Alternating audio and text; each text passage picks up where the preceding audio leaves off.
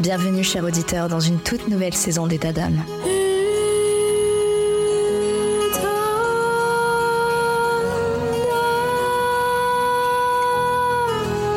État d'âme vous fait vivre des moments forts avec des témoignages de femmes exceptionnelles et des conseils précieux de spécialistes de santé.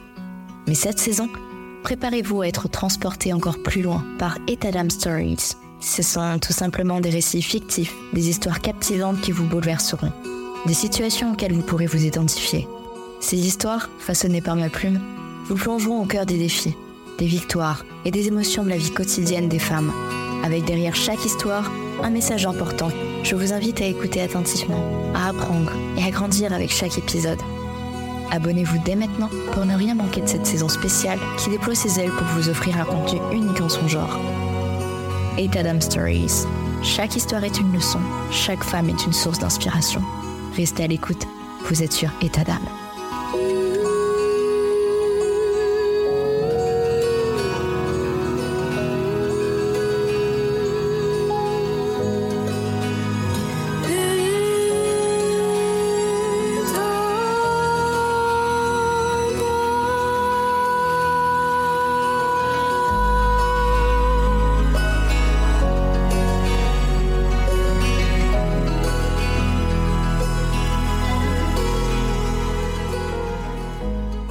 Bonjour à tous et bienvenue dans un nouvel épisode d'État d'âme. Aujourd'hui, on va accueillir Pascaline, une femme extraordinaire qui a décidé de partager son parcours avec nous. Pascaline est âgée de 32 ans. Elle nous ouvre son cœur pour parler de son expérience en tant que maman, tout en vivant avec une dépression et un trouble anxieux généralisé. Elle est bien plus que ces troubles de santé mentale. C'est une femme, une épouse, une sœur, une fille, une amie, une cousine, mais surtout une maman. La société a du mal à concilier la parentalité avec la réalité des troubles psychiques. Mais Pascaline soulève des questions importantes. Comment soutenir les parents confrontés à ces défis? Comment accompagner leur parcours sans imposer de chemin? Comment répondre à leurs besoins spécifiques? À travers sa formation pour devenir père aidante en santé mentale, Pascaline a découvert que beaucoup de personnes se posent les mêmes questions complexes sur la parentalité et la périnatalité. Elle s'est engagée alors à explorer ce sujet, à accompagner ceux qui vivent avec des troubles psychiques chroniques et à les aider à élaborer leurs projets et à obtenir des réponses qu'ils recherchent. Dans cet épisode, Pascaline partage son expérience, elle démonte les stigmates entourant la demande d'aide et plaide pour un soutien respectueux et personnalisé des parents vivant avec des troubles psychiques. Restez avec nous pour une conversation profonde sur la responsabilité parentale, l'amélioration des relations parents-enfants et la déstigmatisation de la quête d'aide quand elle est nécessaire. Excellente écoute. Bonjour Pascaline. Alors, pour commencer, est-ce que tu peux nous parler un peu de ton parcours personnel? Disons que je viens d'un milieu où on parle très très peu de nos difficultés. Mes parents sont des personnes très anxieuses, très inquiètes pour notre futur à moi et mes frères et sœurs. Très jeune, en fait, on m'a appris à ne pas faire attention à mes problèmes, à faire semblant que tout allait bien. Et j'ai senti assez tôt, je pense, que mes parents me trouvaient différente que j'étais différente en fait. Et c'était une grosse inquiétude pour mes parents. Et du coup, mes parents voulaient absolument que euh, je m'intègre. Euh, et du coup, pour eux, le seul moyen, c'était de, faire semblant que j'avais aucun souci, que je m'adapte. Je demande pas d'adaptation, que je demande pas de, euh, de RQTH, que je demande pas de, de tiers-temps ou ce genre de choses.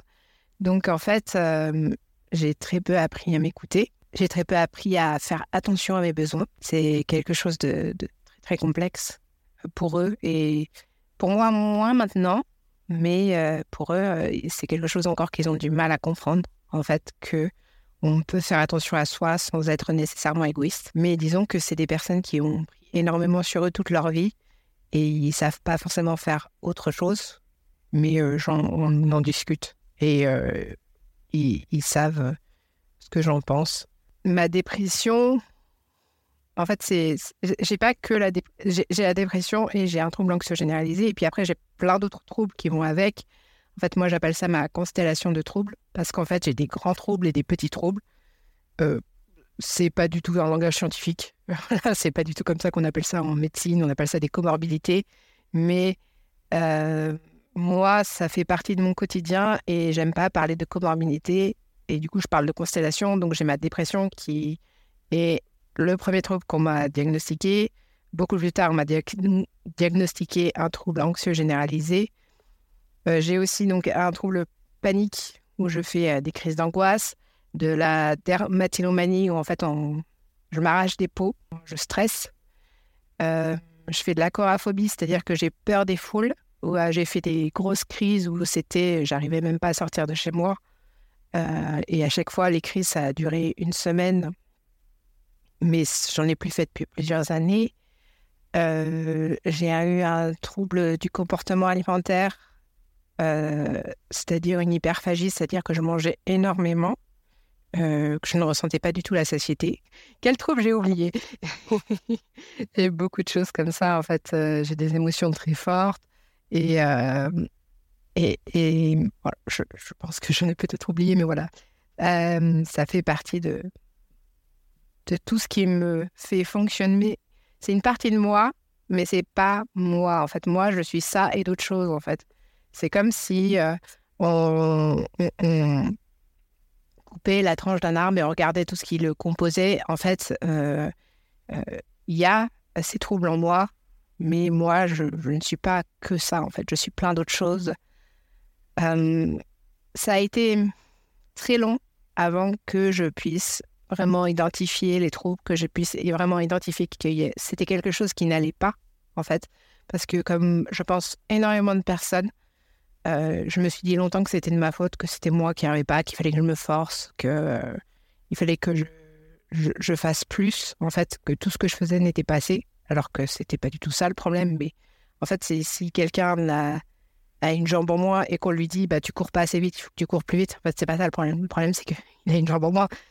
Donc euh, ça, c'est ça a été assez compliqué. J'ai eu des, des un parcours d'études très en fromage, quoi, avec des trous, avec des, moments vides, parce que je n'y arrivais pas, en fait, que je n'arrivais pas à admettre que euh, j'avais besoin d'aide, parce que c'était pas ce dans quoi j'avais grandi. Et en fait, le moment où vraiment ça a été un électrochoc, c'est quand j'ai été hospitalisée. Euh, j'ai été hospitalisée pas si longtemps que ça, j'ai été hospitalisée cinq jours euh, dans un service psychiatrique. Et, et en fait, ça m'a fait un électrochoc. En fait, il y avait quelque chose en moi qui n'allait pas et que à, l'époque, en fait, euh, tout a été détruit dans ma tête. En fait, je me disais que ça y est, c'est fichu, ma vie est fichue. Je ferai plus jamais rien de ma vie. Je suis finie, je vais finir dans un trou. Enfin bon, voilà. C'était euh, vraiment comme ça que je le voyais et j'ai mis beaucoup de temps avant de me reprojeter dans le futur. Mais euh, c'était un passage nécessaire parce que j'avais beaucoup construit d'illusions autour de moi, de choses dont j'étais persuadée. Et en fait, ben non, c'était pas du tout ça la réalité. Et, et en même temps, ça a été très douloureux, mais nécessaire. Après, j'ai eu euh, une grande période où euh, je, me suis reconstruit, j'ai travaillé sur moi, euh, j'ai fait beaucoup de thérapie, évidemment, qui, ce qui m'a fait énormément de bien. même maintenant, je ne suis pas sûre de pouvoir me passer de ça, parce qu'en fait, c'est quelque chose de sûr qui marche bien pour moi. Euh, je donne un exemple très concret, c'est que je vois euh, mon psychiatre toutes les semaines et ça, et même si je n'ai pas forcément une relation particulière avec lui ou quoi que ce soit, là, il part en vacances un mois et du coup, je suis stressée à l'idée qu'il part en vacances un mois parce que je me dis, mais avec qui je vais râler en fait? Alors que je ne suis pas seule du tout, je suis très bien entourée, mais euh, c'est un endroit où je sais que je peux être la pire de la pire version de moi-même sans que qui que ce soit finisse blessé. Et il y a le côté de je peux lâcher tout euh, en étant sûre et certaine que je ne vais pas blesser les personnes que j'aime, je ne vais pas blesser mon entourage. Et, et, ça me permet vraiment de vivre au quotidien. Comment tu vis ta dépression et ton trouble anxieux généralisé? Maintenant, j'ai suffisamment de recul pour savoir que ça fait partie de moi. Il y a des choses en moi où on peut choisir, enfin il y a des choses en chacun qu'on peut choisir, il y a des choses qu'on ne peut pas choisir, et ça, ça fait partie des choses qu'on ne peut pas choisir, et donc il faut vivre avec. Euh, je vais donner un exemple. Euh, ça, peut paraître très loin de la vérité, mais euh, pour moi, c'est quelque chose qui, qui, me touche énormément. Quand j'ai rencontré mon conjoint à l'époque, on n'était pas, enfin, on, est, on, était ensemble, mais on était très toxiques l'un pour l'autre. On n'avait pas une très très bonne relation amoureuse. Et enfin, c'était c'était un peu particulier. Et en fait, il s'avère qu'il est tombé malade. Il a perdu en partie l'usage de ses jambes. Euh, il n'était pas en fauteuil, mais il a commencé à marcher en béquille. En fait, c'était essentiel. Il avait vraiment des douleurs immenses. On a fait plusieurs années euh, d'errance médicale euh, avec lui. En fait, on a fait plein de tests, plein d'hôpitaux. Et ça m'a aidé à voir les choses différemment pour moi. Ça m'a aidé à voir que, en fait, lui, je l'incitais, je l'incitais beaucoup à demander de l'aide, à demander du soutien. Et en fait, je me suis dit, mais moi aussi, en fait, j'ai le droit. Moi aussi, je, peux demander de l'aide. En fait, j'ai le droit de, vivre euh, pleinement, en fait, en adaptant mon, environnement. Ça m'a aidé à dédramatiser ma situation. Un exemple très concret, une anecdote auquel j'aime beaucoup repenser. Euh, je lui ai offert une canne pour qu'il marche. Et du coup, je lui ai dit, bah, quitte à être handicapé, il faut que ça soit cool. Donc, en fait, euh, c'était une belle canne en bois avec une, une tête de viking euh, en fer forgé dessus, euh, quelque chose de magnifique. Et en fait, quand il s'est baladé dans la rue avec, il y a eu plusieurs fois des personnes qui l'ont arrêté en disant Ah, elle est trop belle, votre canne. où est-ce que vous l'avez fait faire? Parce que vraiment, les, les, cannes orthopédiques, c'est pas beau. Et donc voilà, c'était. je suis vraiment dans ce truc-là de quitte à avoir un handicap, autant faire en sorte que ça soit cool, autant profiter des, bons aspects parce qu'il y a énormément de mauvais aspects. Et du coup, euh, ben, en fait, euh, s'il y a des aspects positifs, autant profiter, quoi. Et euh, c'est bizarre dit comme ça parce qu'on va dire, mais c'est quoi les aspects positifs de ma dépression et de mon trouble anxieux? C'est vrai qu'on voit en premier les aspects négatifs. Moi, je vois aussi le fait que ça m'a rendu plus sensible, plus attentive. Ça m'a aidé à comprendre plus de choses. Euh, ça m'a ouvert l'esprit sur beaucoup plus de choses. Euh, ça m'a aidé à dépasser en fait mes limites que je pensais avoir et euh, notamment toutes les choses que je pensais jamais y arriver. Ben, en fait, finalement, j'y suis arrivée et les choses que j'étais persuadée de réussir à bien faire, en fait, finalement, je les fais pas super bien. Donc, comme quoi, ça m'a révolutionné un peu mon monde. Alors, à partir de quand euh, de quel moment tu as réalisé que tu avais besoin d'aide et de soutien pour faire face bah, du coup à, ces défis de santé mentale? Euh, Je crois que ça fait un certain temps, mais je me, je me sentais pas légitime en fait. Euh, j'avais vraiment cette impression, et je pense encore que beaucoup de monde l'a, que mon cas n'était pas assez grave pour demander de l'aide. Je pense que beaucoup de gens le pensent, alors qu'en fait, c'est pas une question de gravité ou pas. En fait, si tu as besoin d'aide, tu demandes de l'aide, c'est tout. Moi, je suis allée pour la première fois voir une psychologue scolaire quand j'étais adolescente. Et, déjà, elle, elle m'a pas vraiment euh, encouragée à parler. Enfin, c'est pas vraiment qu'elle m'a rejetée ou quoi que ce soit, c'est juste qu'elle me disait, bah, c'est pas si grave. Et il y a eu après, euh, quand j'étais étudiante, donc j'ai fait une grande école, et je sentais que c'était de plus en plus difficile. En fait, c'était comme j'étais encore dans ce truc de euh, j'ose pas demander de l'aide, j'ose pas dire que ça va pas, parce que j'étais persuadée que tout le monde euh, y arrivait et qu'il y avait que moi qui n'y arrivais pas. Or, spoiler, ce n'est jamais comme ça. Tout le monde est perdu. Euh, j'ai vu longtemps un, infirmier psychiatrique à la santé scolaire, en fait, au CMP qui était à côté de mon école. Et en fait, lui, il me répétait que tout allait bien, alors que le soir, je faisais des crises d'angoisse qui pouvaient durer jusqu'à une heure que je me scarifiais, que j'avais fait plusieurs tentatives de suicide. Mais j'avais ce truc de, bah, s'il me dit que tout va bien, c'est que tout va bien. Donc en fait, euh, même si je fais tout ça, c'est que c'est moi qui n'y arrive pas. En fait, j'arrivais pas à comprendre que ça pouvait être lui qui avait tort et pas moi. Le moment où j'ai réalisé que j'avais besoin d'aide, en fait, je crois que je demandais de l'aide, mais que je ne réalisais pas vraiment que j'avais besoin d'aide. En fait, j'avais besoin qu'on me dise que j'ai besoin d'aide parce que j'arrivais pas à me sentir légitime à demander de l'aide. C'est très complexe comme réponse, mais c'est ça en fait vraiment ce que je ressens. Et en fait, c'est le moment où quelqu'un m'a dit "Tu as le droit de demander de l'aide." Ça m'a aidé à réaliser "Ah, oui, en fait, j'ai vraiment besoin d'aide." Euh, et euh, c'est notamment bah, du coup le, un psychologue qui m'a suivi euh, en Allemagne. Donc j'ai vécu un an en Allemagne, c'est là où j'ai été hospitalisée en service psychiatrique. Et c'est ce psychologue-là qui m'a dit, mais très très rapidement, qu'en fait, euh, mon cas dépassait ses compétences et qu'il allait euh, continuer à me suivre tant que j'en avais besoin, mais qu'il fallait que je prenne des médicaments. Et il a été très bienveillant avec moi, il a été très patient. Et en fait, c'est la première fois où je me suis sentie vraiment ah ok donc en fait euh, ce qui se passe c'est pas que parce que je me force pas assez en fait. Et, et je pense que ça m'a aidé justement à, à, lâcher prise en fait, à lâcher tout ce que je retenais depuis des années et euh, il fallait que ça sorte un moment ou un autre. Et donc et ben du coup j'ai été hospitalisée. ça a été une très grosse douleur d'être hospitalisée parce qu'en fait bah, comme je l'ai dit tout à l'heure, en fait, je me suis bâti énormément d'illusions. Et en fait, euh, c'était toutes mes illusions qui s'effondraient. En fait, pour moi, j'avais l'impression que c'était ma, vie entière qui s'effondrait.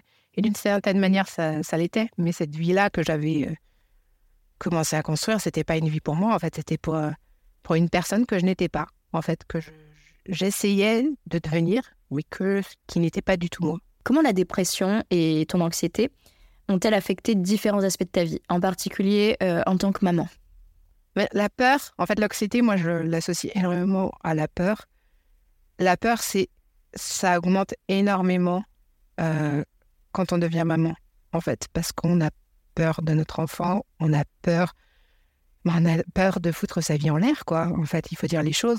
On a peur euh, de, de perdre sa garde, on a peur que notre enfant nous en veuille toute sa vie, euh, on a peur euh, de, faire quelque chose qui va ruiner sa vie, qu'il va perdre un membre, il va tomber malade, tout ça à cause de nous. Enfin, on a peur constamment de ça.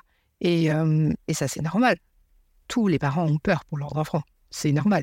Mais quand on a un trouble anxieux déjà et qu'on a des idées noires très rapidement, telles qu'on peut avoir dans la dépression, en fait, ça peut l'affecter.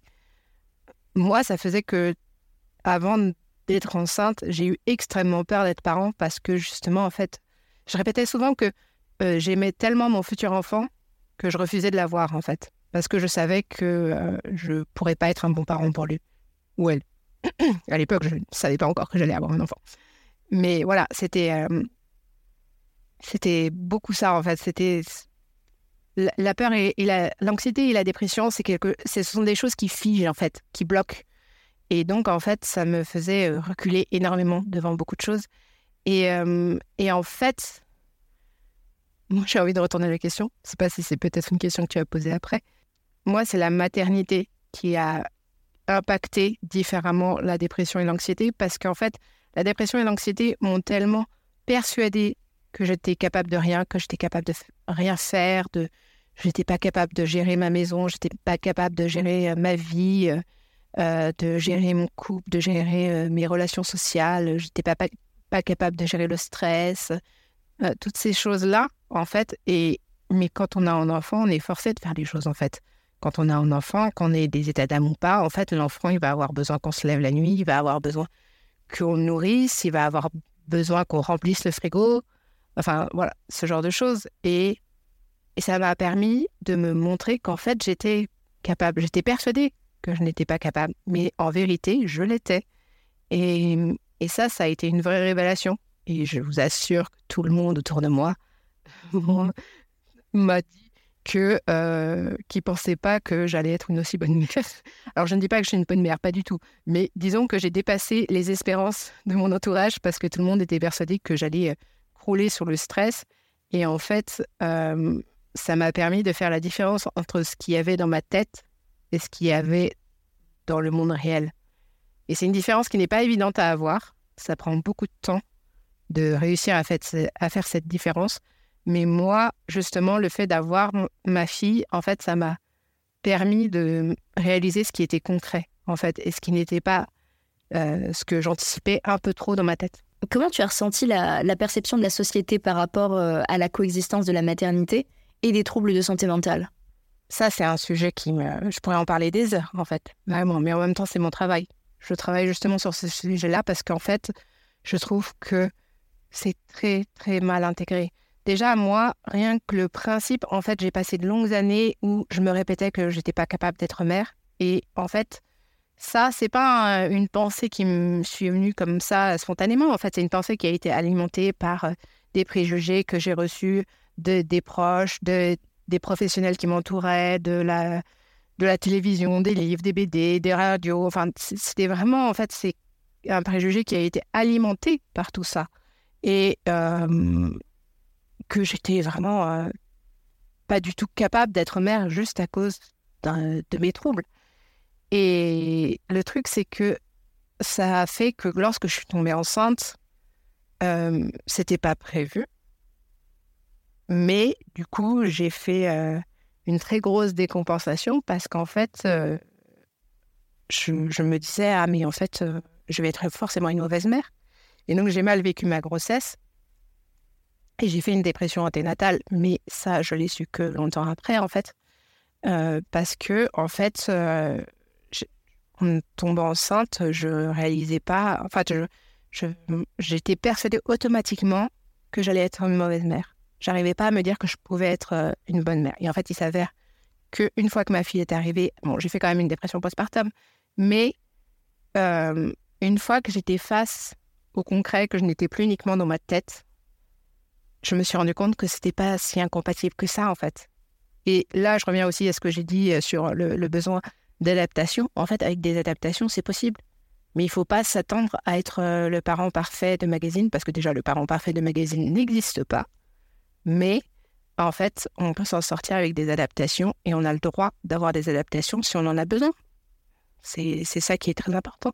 Sauf que ben, c'est très mal vu. Il y a beaucoup de préjugés, il y a beaucoup de tabous. On n'en parle pas.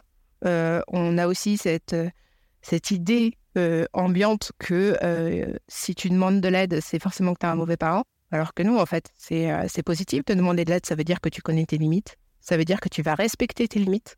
Et que du coup, en fait, tu vas respecter aussi les limites de ton enfant. Et, euh, et c'est ça aussi qu'on a envie de passer à nos enfants. C'est que, euh, moi, ce que je dis souvent, c'est qu'il faut tous les conseils qu'on veut donner à nos enfants, il faut qu'on les, on, les applique à nous-mêmes, en fait. je propose souvent aux gens, lorsque je, les accompagne, c'est si si votre enfant était à votre place euh, en tant que parent avec un trouble psy, qu'est-ce que vous lui diriez? Et tout ce que vous lui disiez, diriez, il faut que vous le dites à vous-même aussi. En fait, c'est dans ce sens-là. Si euh, vous voulez que votre enfant respecte ses limites, qu'il euh, s'écoute, qu'il sache demander de l'aide quand il en a besoin, eh bien, il faut le faire aussi nous-mêmes. Et ça, c'est super important. Mais c'est mal vu. Et ça, c'est pas normal, en fait. Parce que c'est pas réaliste d'être parent sans avoir besoin d'aide, en fait. Et c'est le principe de toutes les associations militantes telles que Maman Blues, le Club Poussette, en fait, euh, sont des associations justement pour parler de nos difficultés. Et euh, justement, quand on, a euh, des antécédents psychiatriques, en fait, on a possiblement des risques d'avoir des difficultés. Et il n'y a rien de honteux à ça, c'est juste une réalité. Mais bon, il y a ce truc un peu d'illusion parfaite de parentalité qui, fait que du coup, on se dit, ah non, mais avoir une maladie, avoir un handicap, quel qu'il soit, hein, c'est pas que les, troubles et eh ben, en fait, euh, ça, ça fait qu'on sera un moins bon parent. Alors que justement, en fait, euh, ben, nos enfants, ils vont pas être parfaits. Donc, ils ont besoin d'avoir des parents imparfaits.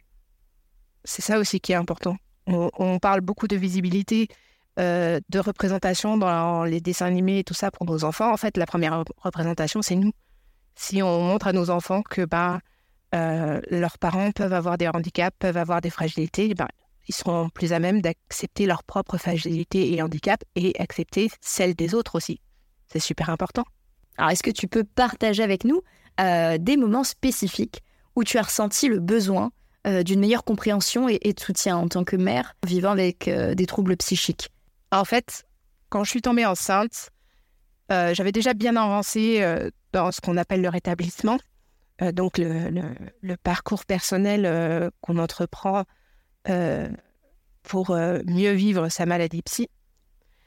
Et du coup, j'étais, je me disais, ben, si j'avertis tout le monde, si j'avertis tous mes médecins, toutes mes aides-soignantes, toutes mes infirmières, sages-femmes et tout ça, si j'avertis tout le monde que j'ai une maladie, en fait, ça va être mieux pris en compte. Sauf que je me suis retrouvée heurtée. en fait, il y a eu un gros blocage parce qu'en fait, les personnes en face m'ont dit un peu d'une certaine manière, OK, mais euh, c'est juste une ligne de plus euh, sur votre dossier médical. Et donc, je n'étais absolument pas pris en compte. Ce qu'il faut savoir dans ce genre de cas, c'est que généralement, il y a deux réactions euh, de la part des équipes médicales obstétriques, hein, pas psychiatriques. c'est que soit il y a, a une plus grande surveillance de, des parents, enfin des futurs parents quand ils annoncent qu'ils ont un trouble psy, euh, soit au contraire, en fait, euh, il y a une sorte de, recul, de décharge, de dire ah bah c'est pas notre spécialité, donc euh, nous on fait rien. Sauf qu'en fait, ça reste des comorbidités puisqu'on, enfin c'est le terme médical, et donc c'est super important en fait de pouvoir en parler, de pouvoir avoir une prise en charge globale parce que ça influence énormément la grossesse, ça influence énormément le postpartum, et donc c'est important en fait de prendre ça en compte et de pouvoir allier les deux de pouvoir allier la maternité et les troubles de santé mentale. Et je trouve que je n'ai pas eu du tout de, euh, de soutien là-dessus, en fait. Que, parce qu'en fait, quand euh, j'ai vécu euh, ma dépression postpartum, déjà, quand j'ai vécu ma dépression anténatale, en fait, tout le monde disait que Ah, mais c'est ces troubles, c'est ces troubles de l'humeur, c'est ces pensées noires, c'est sa dépression, c'est. Et donc, en fait, je n'ai pas été vraiment prise au sérieux parce qu'en fait, les gens, enfin, les professionnels que j'ai vus à l'époque, euh, bah, ils pensaient qu'avec mon traitement, ça serait suffisant et qu'il fallait juste passer. Sauf qu'en fait, il y a quand même un truc de euh, les hormones euh, influencent le mental et, le mental influence la grossesse. En fait, ça va dans, dans tous les sens. Et donc, c'est important de pouvoir en parler. C'est important de pouvoir au moins comprendre en fait ce qui se passe. Et moi, après ma dépression postpartum, en fait, je suis quelqu'un qui me pose énormément de questions. J'aime bien savoir pourquoi. pourquoi ça fait ça? Pourquoi, quand je vis telle chose, je réagis ainsi Je me pose énormément de questions et j'aime bien, en fait, aller poser des questions aussi à des professionnels. Je pense que dans une autre vie, j'ai dû être Pardon. Dans une autre vie, j'ai dû être journaliste. C'est possible. J'aime bien poser des questions. Et c'est notamment pour ça aussi que j'ai eu envie de lancer un podcast, parce que j'aime bien poser des questions. Et du coup, j'ai commencé à me renseigner, j'ai commencé à essayer de, poser des questions. J'ai fait une formation de. Et en fait, euh, au départ, je ne pensais pas à me spécialiser sur la question de la parentalité, mais je, en fait, euh, je me suis dit, ah bah, c'est le bon moyen pour aller poser mes questions, pour comprendre en fait ce qui s'est passé, pour essayer de relire ma grossesse, mon postpartum, pour comprendre en fait euh, tout ce qui est tout ce qui a fait que c'est parti en vrille. Et et du coup, en fait, c'est là où j'ai commencé à me rendre compte qu'en fait, bah, il y avait plein de choses à savoir. Il y avait des réponses à mes questions, mais il faut aller les chercher. Ça prend vachement de temps. Et tout le monde n'a pas cette énergie-là. Et plus j'avançais dans cette réflexion-là, plus je, bah, j'ai pas encore toutes les réponses à mes questions. Je suis pas sûre de les avoir un jour. C'est pas très réaliste. Mais euh, je me suis dit qu'en fait, c'était important, que je ne pouvais pas être la seule, en fait. Et euh, j'ai fait un travail de recherche euh, là-dessus, sur la prise en charge des femmes enceintes avec un trouble psy dans les maternités. Et en fait, je me suis rendu compte que bah, beaucoup, beaucoup, beaucoup se posaient des questions et se demandaient mais comment on peut faire en sorte pour être mieux prise en charge, pour être mieux comprise, pour avoir surtout des réponses à nos questions? Comment tu as réussi à, gérer les réactions des autres face à la réalité de, de, mère ayant des troubles psy?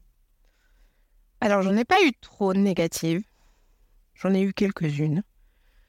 Euh, des personnes, en fait, de mon entourage qui m'ont dit euh, bah, c'est pas possible, direct. En fait, euh, ou quand j'ai annoncé ma grossesse, j'ai eu des, des, gens qui me diraient bah non, c'est pas possible.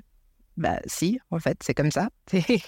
C'est voilà, c'est là. C'est on peut pas vraiment. Enfin, c'était vraiment très bizarre. C'est j'en ai eu des comme ça. Il y a eu aussi des, des choses où euh, où, où j'ai d'abord annoncé que j'étais péridante ou ce genre de choses. Et puis à un moment, je parle de ma fille sans faire attention. Et, j'ai eu des réactions de Ah, t'as une fille? Bah oui, en fait, oui. oui, c'est ça, elle est là. Et, et du coup, c'est. Je pense que des fois, les gens s'imaginent pas trop, en fait. Le, truc, c'est que moi, je vois souvent les gens comme des tableaux, en fait. Il y a ce qu'on voit dans le tableau, mais il y a tout ce qui est en dehors du cadre, en fait. Et c'est pas parce qu'on le voit pas que c'est pas là. généralement, quand vous croisez quelqu'un, que vous avez un ami, une connaissance, en fait, vous voyez ce qu'il y a dans le tableau, mais vous pensez que si c'est pas dans le tableau, c'est que ça n'existe pas, alors qu'en fait, si. En fait, moi, ma fille, On ne la voit pas énormément. J'essaye d'être très discrète sur sa vie parce qu'elle a sa vie à elle. Mais euh, elle est là. vous assure qu'elle est là. Je le sens la nuit quand elle est là. c'est, c'est un peu particulier aussi parce que moi, maintenant, je suis de plus en plus ouverte sur ma santé mentale parce que bah, je suis père aidante. Euh, père aidante, ça veut dire que euh, j'ai fait de mon expérience du médical en tant que patiente euh, une expérience professionnelle. Et du coup, en fait, je suis devenue professionnelle de psychiatrie, pas médecin. Je ne suis absolument pas médecin, mais donc je suis devenue professionnelle grâce à mon expérience personnelle. Et donc, ça, père aidante en santé mentale, ça veut dire que je dis assez ouvertement ma maladie. Et donc, euh, c'est pas un souci pour moi. En fait, j'en parle très rapidement et tout ça. Et même euh, des fois, en fait, j'oublie d'en parler parce que pour moi, de plus en plus, ça me paraît plus un détail qu'autre chose. Euh, mais des fois, les gens tiquent un peu parce que j'en parle trop de manière à l'aise. Euh, moi, c'est comme ça que maintenant je le vis. J'ai pas toujours été comme ça. Maintenant, j'en rigole. En fait, j'en parle ouvertement, mais parce que c'est mon quotidien, en fait. Euh, ça fait partie un peu des étapes euh, de deuil, je dirais, que, de, de, notre vie d'avant, en fait, avant qu'on ait un diagnostic. Mais au final, le trouble, il a toujours été un peu là, d'une certaine manière. Mais moi, maintenant, j'en parle sans souci, et des fois même, j'en parle un peu trop facilement. Les gens, ils, ils peuvent être choqués, mais en fait, le fait d'être mère, je crois que je suis tellement bah, ça fait partie de moi. Comme ma maladie, ça fait partie de moi, en fait. Que je ne fais pas attention aux réactions des autres maintenant. J'en ai eu. J'en ai eu, mais maintenant, en fait, c'est juste, ben, c'est comme ça, en fait. Et quoi que vous disiez, ça pourra pas changer euh, le fait que j'ai des troubles. Ça pourra pas changer le fait que je suis mère. Après, il y a encore des moments où euh, je surveille mes mots. Je surveille toujours un peu la réaction des gens. Mais euh, en fait, moi, je pense en fait, j'ai réussi à, me sentir mieux par rapport à ça. Parce qu'en fait, j'ai eu énormément d'angoisse. J'ai pas eu beaucoup de réactions, mais j'ai eu énormément d'angoisse, moi. Et j'ai réussi à me sentir mieux à partir du moment justement, j'ai eu d'autres personnes qui m'ont dit Ah oui, je vois de quoi tu parles. Ah, je comprends. En fait, ça m'a aidé à légitimer ce que je ressentais. Et même si c'était des gens qui vivaient pas exactement la même chose, en fait, ça m'a aidé à, me dire que euh, j'avais le droit de vivre ça et que j'étais légitime à dire, à exprimer mon vécu.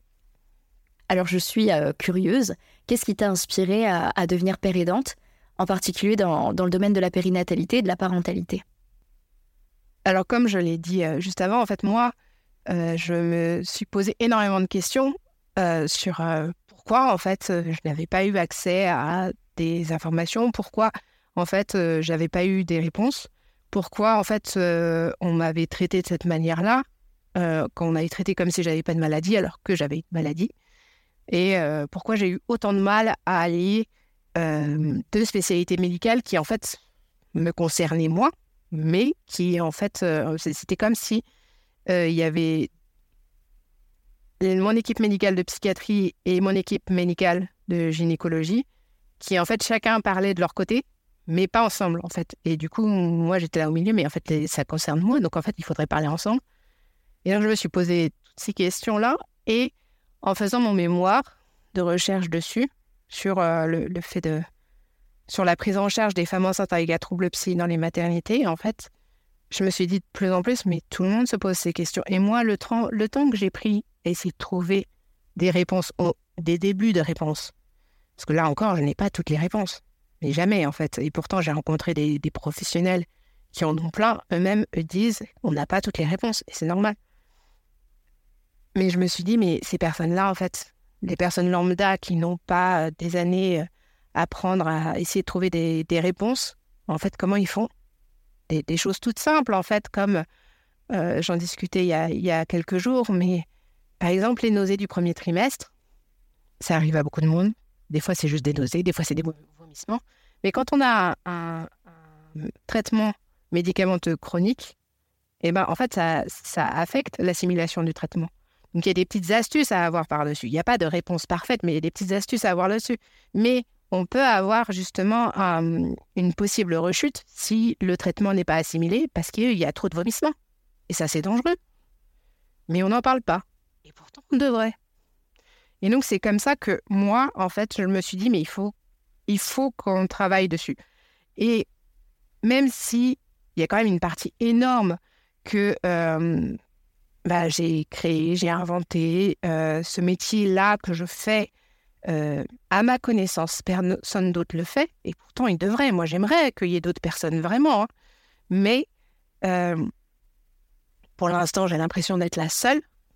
Et du coup, en fait, j'essaye au maximum d'être transparente sur ce que je fais parce que j'estime que comme c'est nouveau, eh ben, ça ne veut pas dire que j'ai forcément raison de le faire. Mais j'essaye au maximum, justement, euh, de faire en sorte euh, d'accompagner les gens pour qu'ils aient les réponses dont ils ont besoin. Et non pas donner mes réponses. C'est ça aussi qui est super important. C'est que euh, quand les gens viennent me voir, moi, je demande d'abord ce que eux ils veulent, en fait. Et on va chercher ensemble. C'est ce que je dis souvent. On cherche ensemble. Moi, je vais prendre le temps. On va essayer de trouver les moyens pour que vous puissiez avancer sereinement. Mais j'ai pas de méthode toute faite. Personne ne devrait avoir une méthode toute faite, en fait. Parce qu'il faut que ça soit adapté à chacun. Est-ce que justement cette euh, décision de, devenir père aidante, ça a euh, influencé bah, ta propre expérience en, tant que mère euh, ayant une dépression et, un trouble anxieux généralisé? Ce que je dis souvent, et je le pense vraiment sincèrement, en fait, je fais ça pour ma fille, d'une certaine manière. Comme je l'ai dit un peu plus tôt, j'imagine euh, ce que ma fille vivrait.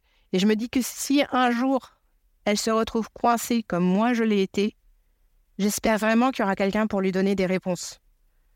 Et c'est pour ça que je fais ça, je parle à autant de gens, euh, j'essaye de faire avancer la, la, déstigmatisation, j'essaye de faire avancer les institutions, j'essaye de faire passer mon message. Parce que, en fait, j'espère que si jamais, quand ma fille, euh, si jamais ma fille a un jour euh, des troubles psy, qu'elle devient maman, eh bien, j'espère qu'il y aura quelqu'un pour lui donner ses réponses si jamais moi, je suis pas dans sa vie. Et donc, c'est, c'est pour ça qu'en fait, un peu tous les jours, je me bats pour ça. Euh, et, je pense qu'en fait, d'une certaine manière, je le fais aussi pour moi, pour, pour essayer de, de faire la paix avec la personne euh, qui est tombée enceinte alors qu'elle elle était persuadée qu'elle n'était pas capable d'être maman. Est-ce qu'il y a des moments où tu as senti que ton vécu euh, pouvait être euh, bah, une ressource en fait pour les autres parents vivant des situations similaires À chaque fois que j'entends quelqu'un dire ça fait du bien de pas être seul face à ces problématiques, je me dis que je fais bien mon travail en fait. Mon vécu, c'est une manière de le faire. Euh, je peux en parler autant qu'il le faut, il n'y a aucun problème. Mais ce que je trouve important, c'est justement de, dire que ça, c'est une des 10 000 possibilités d'être parent. En fait, il n'y a pas que le parent de, de couverture de magazine. Il n'y a pas que les parents sur Instagram, en fait. Il y a plein d'autres manières d'être parent. Et justement, en fait, même si mon vécu n'est absolument pas parfait, c'est un vécu comme un autre, en fait. Et chaque parent devrait pouvoir vivre comme eux, ils le veulent. Ce que je dis souvent, c'est que il faut pas chercher à être le meilleur parent possible, il faut chercher à être la meilleure version du parent qu'on peut être. Il y a euh, cette phrase qui est souvent répétée de euh, d'être un parent suffisamment bon. Je ne suis pas d'accord avec cette phrase. Après, euh, c'est pas de moi, voilà, mais je sais que c'est une phrase qui tourne énormément. Euh, moi, je dis que il faut être le meilleur parent pour son enfant, en fait, le, meilleur parent qu'on puisse être, parce que il y a l'idéal et puis il y a la, réalité. Ma réalité à moi est que j'ai des troubles psy. Euh, l'idéal serait de ne pas avoir de troubles psy mais c'est pas possible. Donc, on fait avec la réalité. Euh, fait que, on fait avec euh, ce, dont je suis capable, en fait. Euh, un autre exemple très concret, moi, j'ai détesté l'été. je le dis ouvertement, je n'ai pas aimé, ça a été une souffrance physique et psychologique, ça ne s'est pas bien passé du tout, mais je soutiens énormément les personnes qui veulent allaiter longtemps. C'est le choix de chacune, en fait, vraiment. Et je dis bien chacune, en fait, c'est ne laissez pas vos conjoints, vos proches, votre sage-femme vous dire quoi que ce soit. Si vous ne le sentez pas, vous ne le faites pas. Si vous le sentez, vous le faites et vous vous battez pour le faire. Il n'y a aucun souci, c'est un choix de chacun. C'est super important. Euh, et c'est ça aussi, c'est que en fait, moi, euh, j'avais tellement peu confiance en moi que je n'arrivais pas à me battre pour mes besoins. Et je pense que c'est super important de donner la confiance, de redonner de la confiance aux parents, en fait, aux personnes qui ont un projet familial. Parce que il n'y a que pour savoir, en fait. Il faut arrêter euh, de dire aux gens, c'est comme ça pour être mon parent, c'est pas comme ça. En fait, des trucs culpabilisants, j'en vois tous les jours. Il y en a qui sont, qui sont basés sur des choses légitimes, et il y en a qui sont pas du tout basés sur des choses légitimes. Mais il y a l'idéal et il y a la réalité, ce dont vous êtes capable. Et c'est ça aussi que, qui est super important, c'est que bah, par exemple, je me suis un peu éloignée sur mon exemple, mais je donnais l'exemple de l'allaitement. L'allaitement, ça a été prouvé que le lait maternel, ça a énormément de bienfaits euh, pour euh, les enfants, et ça, c'est un fait. Mais euh, si l'allaitement, ça vous fait doucement perdre votre santé mentale, que vous avez envie de balancer l'enfant par la fenêtre à chaque fois qu'on parle d'allaiter, eh ben on passe sur le biberon. Mais ça change pas le fait que c'est meilleur biologiquement pour l'enfant. Mais vous savez, ce qui est meilleur aussi pour l'enfant, c'est un parent en bonne santé mentale. Un parent qui arrive à euh, ne pas se taper la tête contre les murs tous les jours. Donc c'est ça aussi, en fait. C'est pouvoir faire des choix. En fait, on a l'impression des fois, quand on, lit des livres ou, qu'on regarde sur les réseaux sociaux, qu'il euh, y a une manière d'être parent et c'est tout. Mais non, pas du tout. En fait, c'est que être parent, c'est tous les jours des choix. Et les choix, ce qui doit influencer, c'est c'est quoi le plus important pour vous? Le plus important aujourd'hui, bah, euh, c'est de ne pas balancer mon enfant par la fenêtre. Et bah, si c'est ça le plus important et qu'il ne faut pas allaiter ce jour-là à cause de ça, et ben on n'allaite pas. C'est ça aussi qui est important. Et mon vécu, justement, c'est justement que je ne me suis pas assez battue pour moi-même. Je ne me suis pas assez défendue. J'étais persuadée que les autres savaient mieux que moi. Et en fait, ma fille m'a montré d'une certaine manière que je savais très bien pour moi-même. Je suis jamais persuadée à 100% de savoir ce que je fais. Jamais, jamais je prétendrai savoir ce que je fais. Mais en fait, c'est ma vie. Au final, quand je m'endors le soir, il n'y a que moi dans ma tête. Il n'y a que moi qui va vivre ma vie. Il n'y a que moi dans mon corps. Donc en fait, c'est ça aussi que je trouve super important. J'essaye que chacun vive en paix avec ses décisions. Parce qu'au final, en fait, si vous dites quelque chose à un parent et que après, en fait, vous repartez dans votre petite vie, que le parent, lui, va devoir subir les conséquences seul de ce conseil-là, je ne vois pas du tout l'intérêt.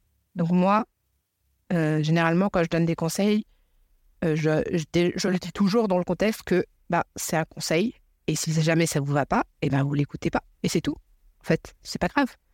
Le plus important, c'est que vous trouviez le conseil qui vous va à vous, qui vous aide à fonctionner au quotidien. En tant que père aidante, quelles sont les, principales questions en euh, ou préoccupations des parents qui reviennent euh, fréquemment? Alors les deux questions principales qui reviennent très très très souvent et euh, il n'y a aucun souci, c'est légitime comme question. C'est déjà est-ce que je vais transmettre ma maladie à mon enfant? Et est-ce que en fait je, vais être forcément un mauvais parent? Non et non. Enfin oui et non. c'est très complexe. Moi je parle de transmission. Je ne parle pas d'hérédité. Euh, il y a trois choses au niveau de la transmission à savoir, c'est que il y a une partie génétique, mais pas que.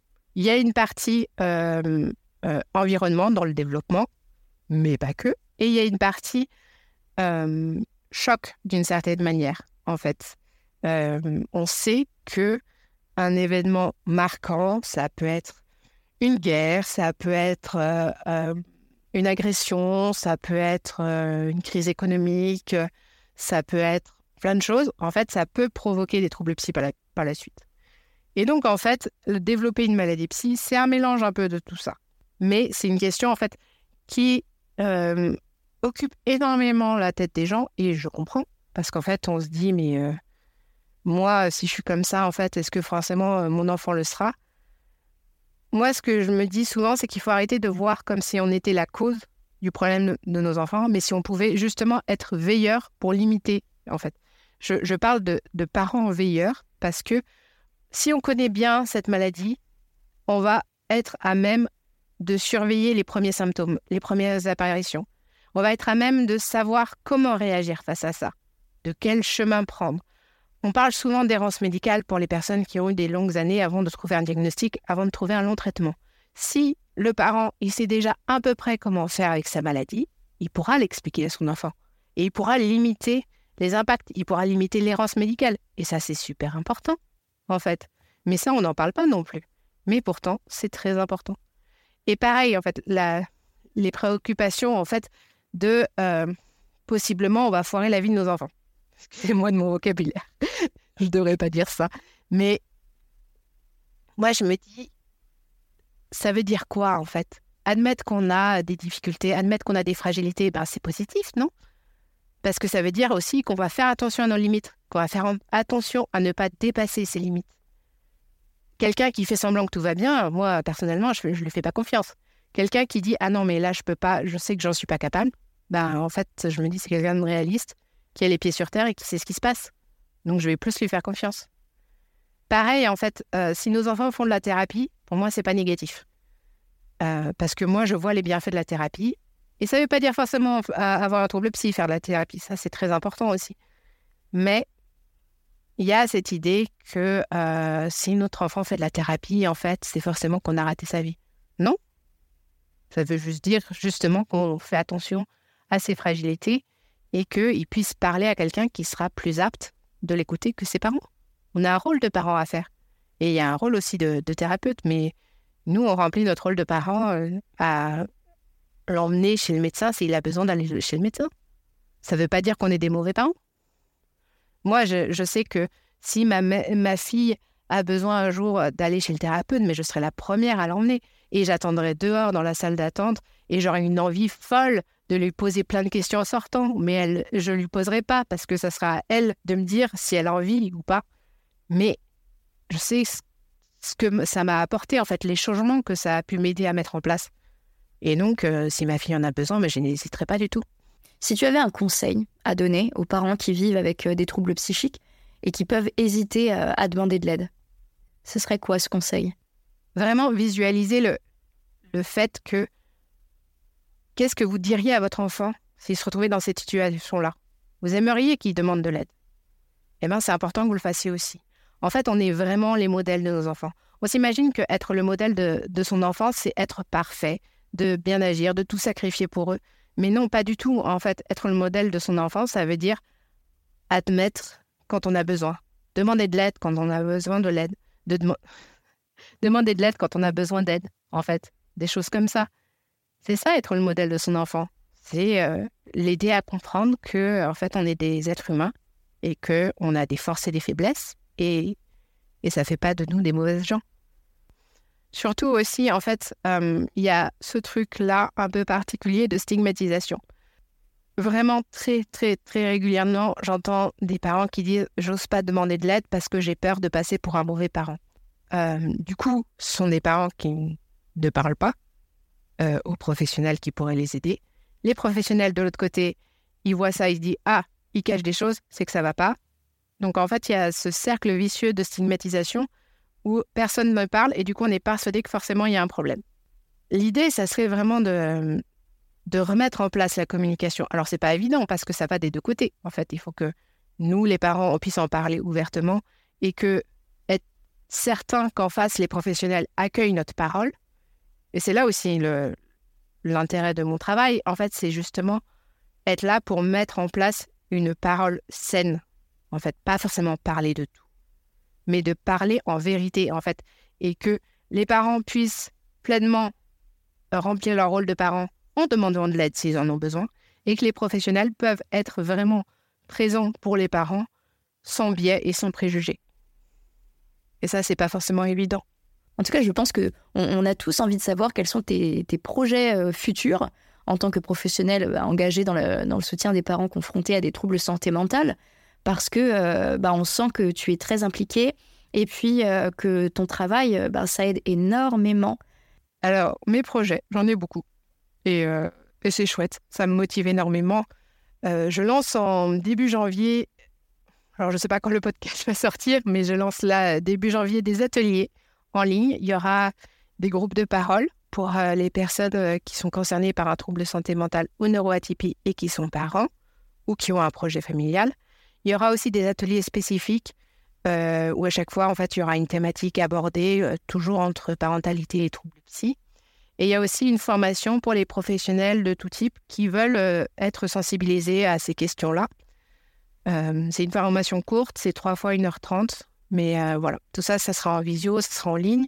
J'ai aussi un podcast que j'ai lancé début décembre.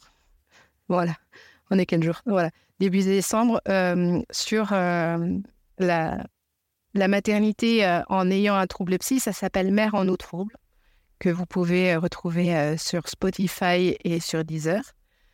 Et je continue à, à, lancer des, des, choses un peu. J'ai d'autres projets, tout ne se confirme pas forcément, mais justement, je, je travaille avec des institutions, avec des services, avec des personnes pour essayer de, de faire évoluer en fait les pensées, de libérer la parole et de donner l'accès euh, à la parentalité à un maximum de personnes. Après, toujours, en fait, je ne serai pas celle qui dit il faut avoir des enfants, il ne faut pas avoir des enfants. Le plus important, c'est que chacun puisse avoir le choix comme il a envie de l'avoir, en fait. Si votre choix, quel qu'il soit, il a été mûri, réfléchi, que vous avez pu poser votre question, eh ben, c'est un choix légitime. Et personne ne devrait y redire quoi que ce soit. Merci beaucoup Pascaline d'avoir partagé ton parcours et euh, de nous avoir aussi partagé bah, tes réflexions très inspirantes. Il faut savoir pour les auditeurs que euh, Pascaline est réalisatrice du podcast Mère en eau trouble.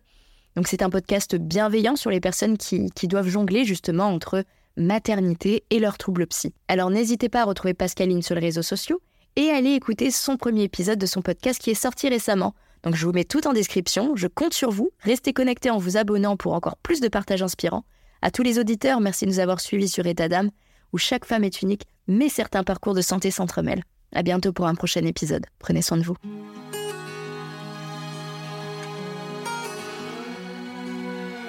Bienvenue, chers auditeurs, dans une toute nouvelle saison d'État d'âme.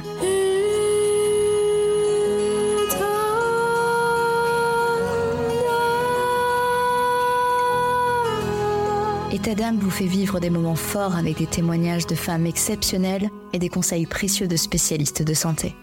Mais cette saison, préparez-vous à être transporté encore plus loin par État Stories. Ce sont tout simplement des récits fictifs, des histoires captivantes qui vous bouleverseront, des situations auxquelles vous pourrez vous identifier. Ces histoires, façonnées par ma plume, vous plongeront au cœur des défis, des victoires et des émotions de la vie quotidienne des femmes, avec derrière chaque histoire un message important je vous invite à écouter attentivement, à apprendre et à grandir avec chaque épisode. Abonnez-vous dès maintenant pour ne rien manquer de cette saison spéciale qui déploie ses ailes pour vous offrir un contenu unique en son genre. Etadam Stories. Chaque histoire est une leçon, chaque femme est une source d'inspiration. Restez à l'écoute, vous êtes sur Etadam.